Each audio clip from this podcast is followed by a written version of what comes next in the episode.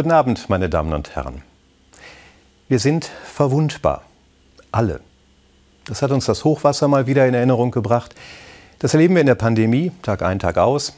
Und das bekommen wir auch in unserem persönlichen Umfeld zu spüren. Wenn plötzlich jemand an Krebs erkrankt oder in eine psychische Krise schlittert, wir Menschen sind verwundbar. Und dennoch versuchen wir genau das mit aller Macht zu verdrängen. Jetzt in den Tagen nach dem Hochwasser lässt sich das besonders gut beobachten. Da bricht sich zwischen all der großartigen Hilfe, die geleistet wird, immer wieder auch der Unverwundbarkeitsmythos seine Bahn. Das darf und wird so nicht wieder passieren. Das werden wir in den Griff bekommen. Es wird alles wieder so werden wie früher. Zusammen kriegen wir das hin. Solche Sätze sind sicher gut gemeint. Und dennoch wirken sie auf mich wie Wahlkampfversprechen. Im Grunde weiß jeder, dass das nicht stimmt. Dass es zu große Versprechungen sind. Nicht einlösbare. Denn das nächste Unglück kommt bestimmt. Wenn nicht als Hochwasser, dann als Terroranschlag oder Chemieunfall.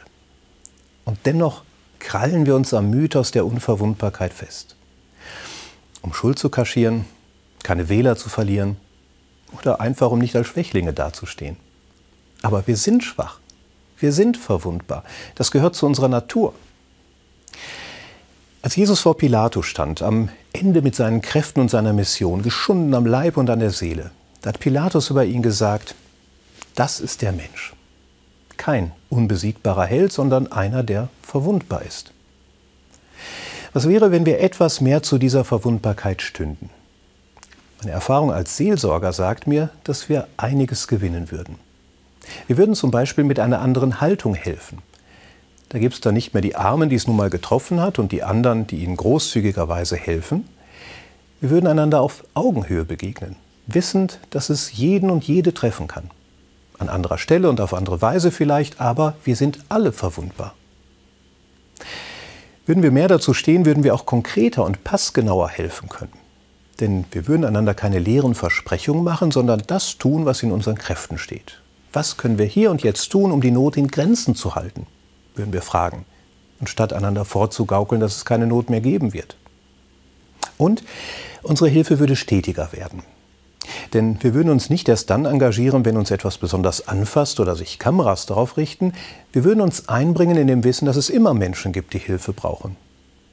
So ist übrigens in der jüdisch-christlichen Tradition der sogenannte Zehnt entstanden. Ich gebe regelmäßig 10 Prozent von dem, was ich habe, um anderen zu helfen. Ganz unabhängig davon, wann und wo die Hilfe erforderlich ist. Denn jeder wird mal Hilfe gebrauchen, irgendwann auch ich.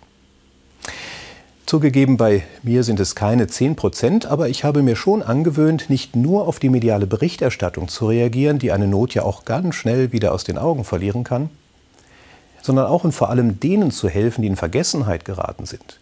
Denn deren Not ist oft noch am größten. Zeige deine Wunde, hat schon Josef Beuys gesagt. Und damit gemeint, zeige dich als der, der du wirklich bist. Ein großartiger, liebenswerter, aber eben auch verwundbarer Mensch. Das wäre in meinen Augen noch der größte Gewinn, den wir hätten, wenn wir etwas mehr zu unserer Verwundbarkeit stünden.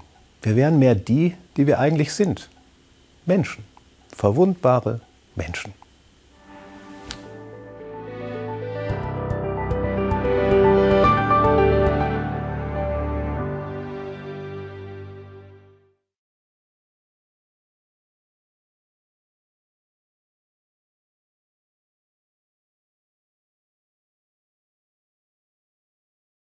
Yeah.